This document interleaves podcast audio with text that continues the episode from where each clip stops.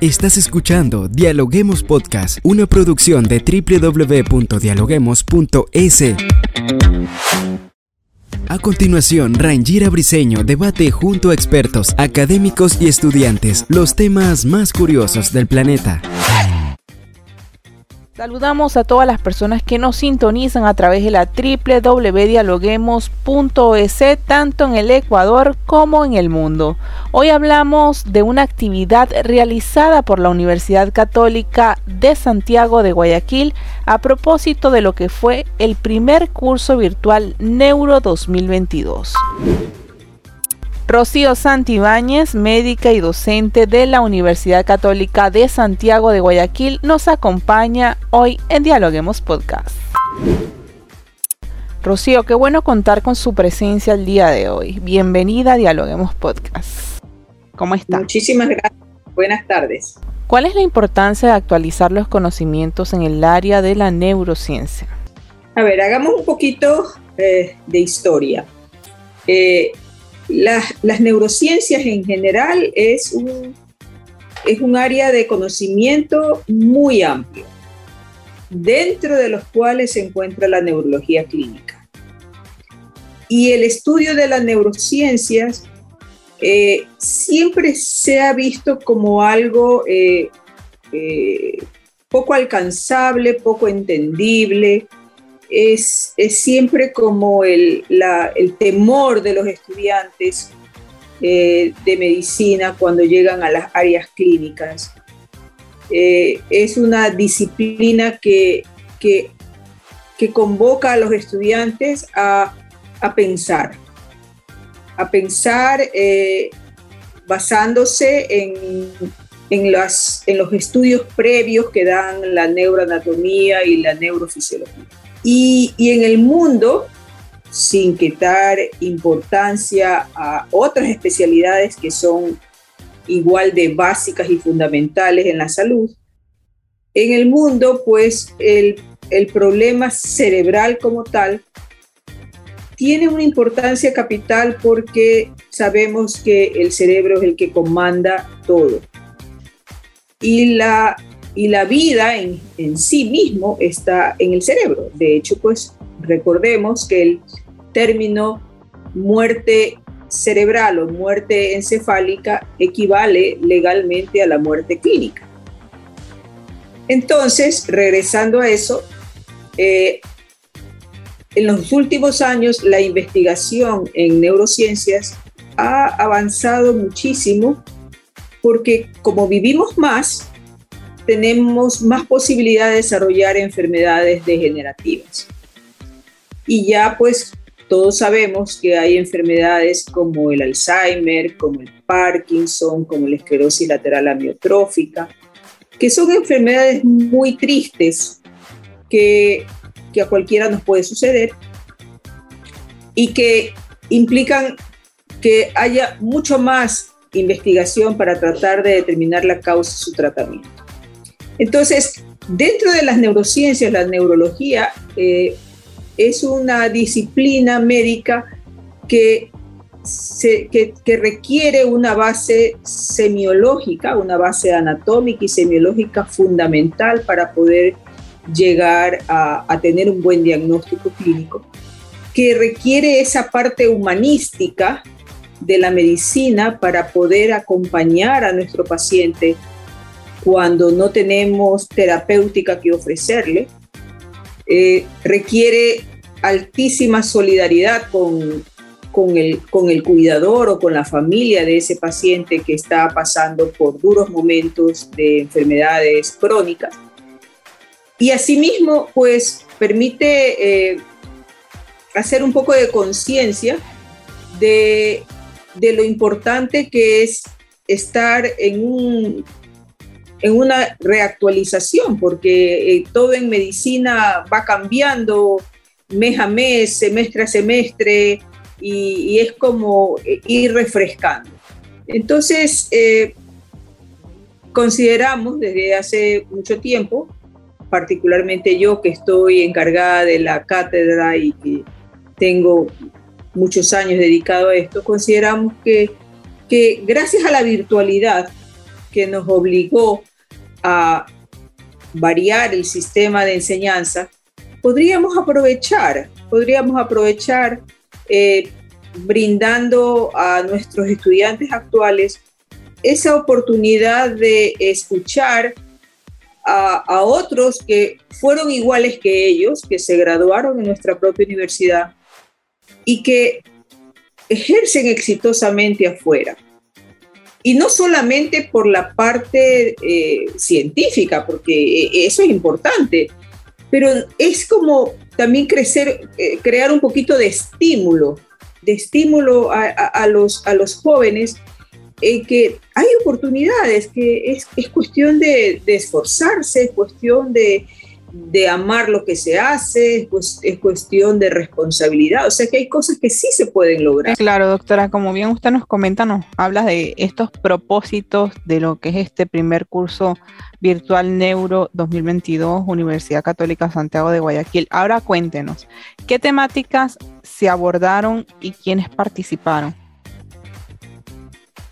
A ver, esta fue una, una idea que venía rondándome en la cabeza ya hace algún tiempo, a, propósito de, las clases virtuales.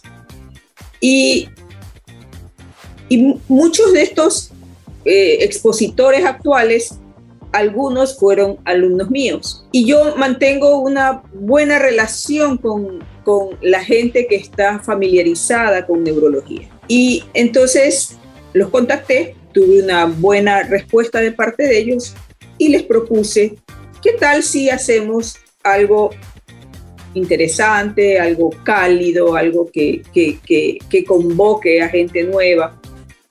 Y entonces eh, contacté a Luis Hidrobo, que es un neurólogo que se formó en España y que ahora trabaja mucho en cefaleas en, en la Universidad de Leeds, en Inglaterra contacté a Emilio Martínez, que también se graduó en la Universidad Católica y es neurólogo en Minaros, España. Contacté a David Ávila, Carolina García, a Carolina Vivar, que son neurólogos que ejercen en Estados Unidos. Helen Andrade, que este, ejerce en Chile. Eh, Daniel Aguirre, que ejerce en México. Eh, Alfredo García, que también es neurointensivista de la Universidad de Augusta en, en, Georgia, Atlanta. Wilson Cueva, que es neurólogo endovascular en, en la en Institute de, Florida. Eh, Patricio Valle, que es neurocirujano en Naples, en Florida. contactamos con 15 personas. Y las 15 personas, pues, se mostraron muy contentos, muy contentos porque era una forma de, ellos se sentían como, eh, aparte de la retribución hacia, hacia, hacia el lugar donde, de donde vienen, de donde vienen, de donde se formaron y donde aprendieron los primeros pininos, eh, justamente ese, ese, ese afán de, compartir un poco la docencia. Y pues todas estas 15 personas, pues, Mónica González, que también está en, Guatemala, Jorge Ortiz, que está, es, director de una unidad de stroke en, Oklahoma, todos, absolutamente todos, se les propuso hacer este curso. Cogí, eh, decidimos tomar la última semana del semestre, antes de que los chicos entraran a semana de exámenes y entraran a vacaciones, porque ya es el, el cierre de ciclo eh, conseguimos que, les, eh, que, les, que ellos pudieran escoger, escoger el tema de su, de su experticia, de lo, a lo que se dedican, porque de eso se trataba, y cada uno escogió su tema. Y tuvimos incluso la intervención de uno de estos eh, médicos jóvenes, de David Ávila, que es director de un programa de residencia que también les brindó a los chicos una, una charla informativa sobre los procesos de aplicación para residencia en Estados Unidos. O sea, por todos lados había como estímulo. ¿Y qué, y qué temas se tomaban en cuenta? Pues eh, básicamente era dirigido a, a chicos en formación, ¿no? O sea, ratificar estudios eh, clínicos previos que seguramente ellos ya lo tenían en parte adquirido. Eh, eh, hubo una, una, charla de teleneurología en tiempos de pandemia en la cual Helen Andrade de Chile comenzó a compartir sus, sus experiencias con la teleneurología y cómo la, la telemedicina va adquiriendo importancia sin permitir que se, que se deshumanice, o sea, debe haber de alguna forma una forma híbrida. Eh, eh, enfermedad cerebrovascular, que es la causa más común de la emergencia en, un hospital, eh, manejo de un paciente con trastorno de conciencia, manejo de una crisis epiléptica en una urgencia, manejo de eh, eh, una, una, conferencia muy interesante que particularmente a mí me gustó es la, el infarto cerebral en mujeres, en la cual la doctora Carolina Vivar eh, enfatizó muchísimo sobre el, lado femenino del manejo y de la desigualdad que a veces existe entre hombres y mujeres frente al tratar los tratamientos, o sea, los tratamientos más agresivos para los hombres y quizás los tratamientos menos agresivos para las mujeres, esa inequidad que muchas veces hay en la atención de salud, o la inequidad que también existe en cuanto a la presencia de la mujer en una especialidad que entre comillas es muy difícil. ¿Ya? O sea, es más fácil que la mujer se la represente, se la vea en un escenario de ginecología o de pediatría, que, que se la vea en un escenario de cirujana o de neuróloga o de transpatóloga, o sea, es, es, es, es como un, un poquito eh, barrer los estereotipos. Carolina García, que trabaja en Emory, hablando sobre miastenia gravis y los nuevos tratamientos de inmunoterapia. Sí, o sea, fue una conversación muy rica. La verdad es que yo me siento muy satisfecha porque aparte que una excelente asistencia siempre con un promedio entre 200 y 250 personas que estaban conectadas. Después de cada exposición habían preguntas y creo que eso es lo más rico de una, de una charla, el, intercambiar las, las, opiniones, preguntas de, de chicos, de cosas específicas de un tema o simplemente de intercambiar información sobre... Y, también tuvimos las, la, la, suerte y el honor y el gusto de tener también presentes conectados a otros neurólogos. Nos, nos conectábamos, eh, los directores de la, de la, universidad, el decano de la Facultad de Medicina estuvo conectado el 90% en todas las, en todas las charlas. Creo que, creo que se, se cumplió algo, algo interesante que, que, que, creo que la virtualidad nos ha, nos ha permitido. Creo que es una oportunidad para eh, generar un poco de estímulo, que vuelvo a decir que creo que a los estudiantes les falta. Eh, justamente en estos dos años y medio de pandemia, en que todo ha sido virtual, pues ha llegado un momento en que se ha vuelto como de tedioso. Entonces yo me pongo en el lugar de los estudiantes de medicina que no pueden ir a un hospital, que no pueden tocar por una la, Por la práctica. Entonces esa práctica que, falta ha generado como una apatía. Entonces yo siento que los estudiantes de medicina actualmente, los que cursan estos dos últimos años, están, tienen una apatía, o sea, e, entran al internado sin haber visto un paciente. Entonces es, como tratar de romper un poquito esto y, y ojalá pues que otras, otras cátedras también se animen porque material hay, hay para, para regalar. Para ¿eh? trabajar. Sí, hay, hay material hartísimo para trabajar. Es cuestión de, de, de, ponerle ganas y organizar un poco. Usted comentaba algo muy importante siguiendo la conversación, ¿no? Hablaba de la apatía de los estudiantes, hablaba de eh, los médicos que han emigrado del país. Y a propósito de ello, ¿cómo se encuentra el país en materia de investigación en el área de neurociencia y qué le hace falta al Ecuador según su visión? Es una pregunta muy difícil de contestar porque en investigación en general, en Ecuador, nos falta muchísimo. Nosotros nos llenamos de mucha burocracia y sobre todo no hay apoyo. Para hacer investigación se necesita gente que se dedique a investigación. Y tenemos una mala idea de que el docente se debe dedicar a investigación sin descuidar la docencia, con lo cual amplías el trabajo, pero reconoces solamente económicamente la docencia. Entonces, o haces docencia y eres un buen docente, o haces investigación y eres un buen investigador.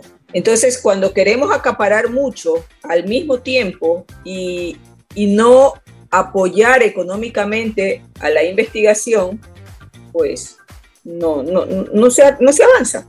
La investigación requiere gente dedicada exclusivamente a investigar, a generar conocimiento, requiere invertir en los proyectos, requiere dejar de hacer las cosas que habitualmente hace para trasladarse a hacer o a cristalizar todos esos proyectos. No puede un médico estar en el hospital, tener consulta privada, hacer docencia y hacer investigación. Es imposible.